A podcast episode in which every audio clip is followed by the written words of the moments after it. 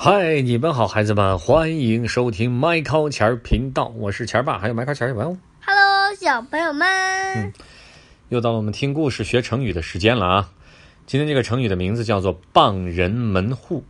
傍，一个人字旁，一个旁边，是什么意思啊？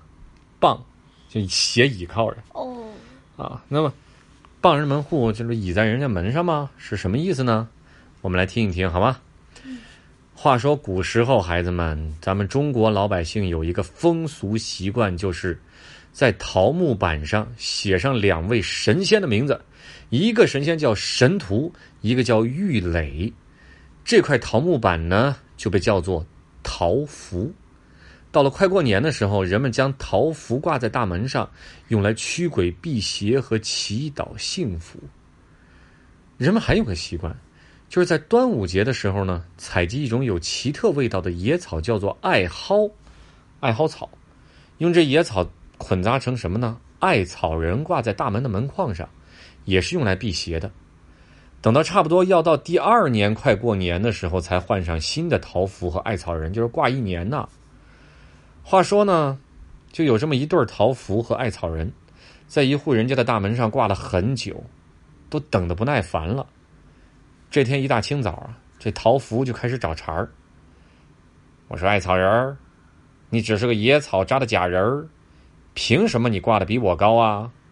我可是木头雕刻的。”艾草人在睡梦中被吵醒了，他朝下看看这桃符，很不服气的嘟囔：“，你是木头的又怎么了？都土埋半截了，有什么了不起的？”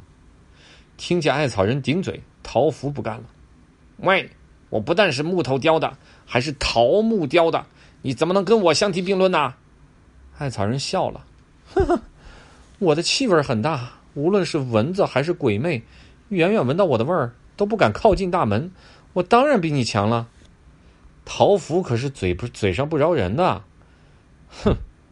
等换了新的桃符，不，桃符说什么呀，孩子们？你沾点火星就着，等成了灰就不用神气了。他说这稻草人沾点火星就怎么样，烧成灰了是吧？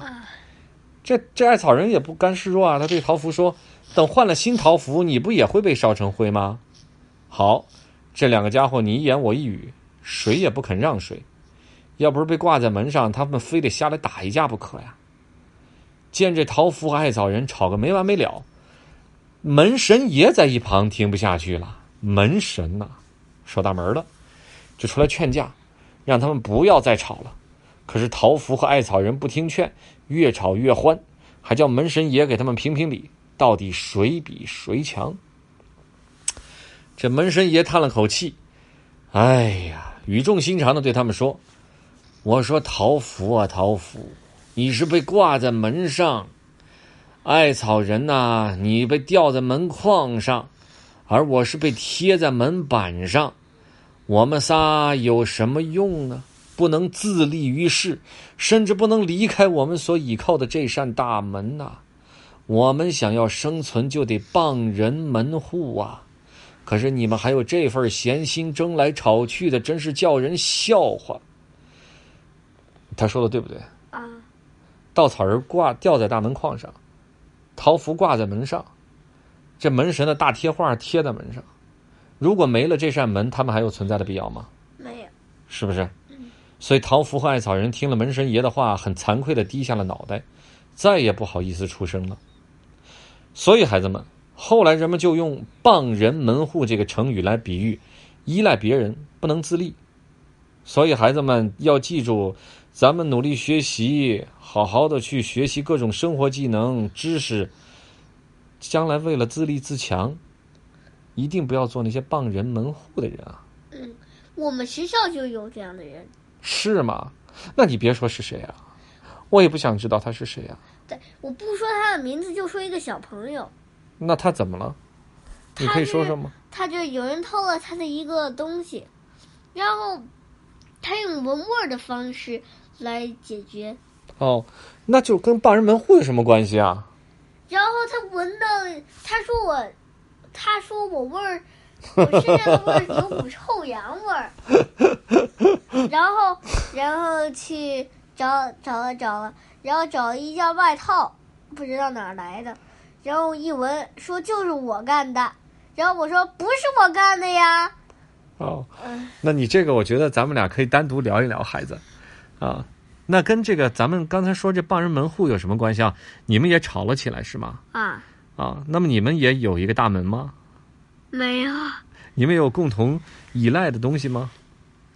跟这个成语有关系吗？嗯，那还没有了，是不是？嗯我知道你又想别的去了，就是跟别人争吵是吧？嗯，那么，Michael，我就想说“傍人门户”这个成语，你听懂了吗？听懂了，嗯嗯，桃符吊在哪里啊？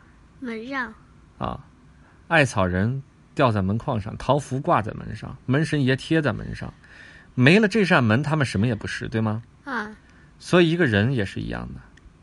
如果你能完全依靠自己，自强自立，独立于世，就不必像那个桃符也好，艾草也好，门神爷贴画也好，对吧？嗯那你就可以四处游玩，天地宽广，对吗？嗯所以为什么让好好学习？为什么让多学知识、多学生活技能？就是为了这点。嗯，你能离？那么孩子们，你们能够依靠爸爸妈妈一辈子吗？不能，嗯，不能，不能吧？嗯终究要自己成家立业的，对吗？嗯所以呀、希望你们也不要做傍人门户的人，嗯，好不好？好。所以做事情要依靠自己，不要总想着要别人帮忙，做傍人门户的人不好，对吧？嗯，你们觉得呢？对呀、好，那这个傍人门户的成语就暂时讲到这里，希望你多思考一下，麦克，好吗好？The end，拜拜。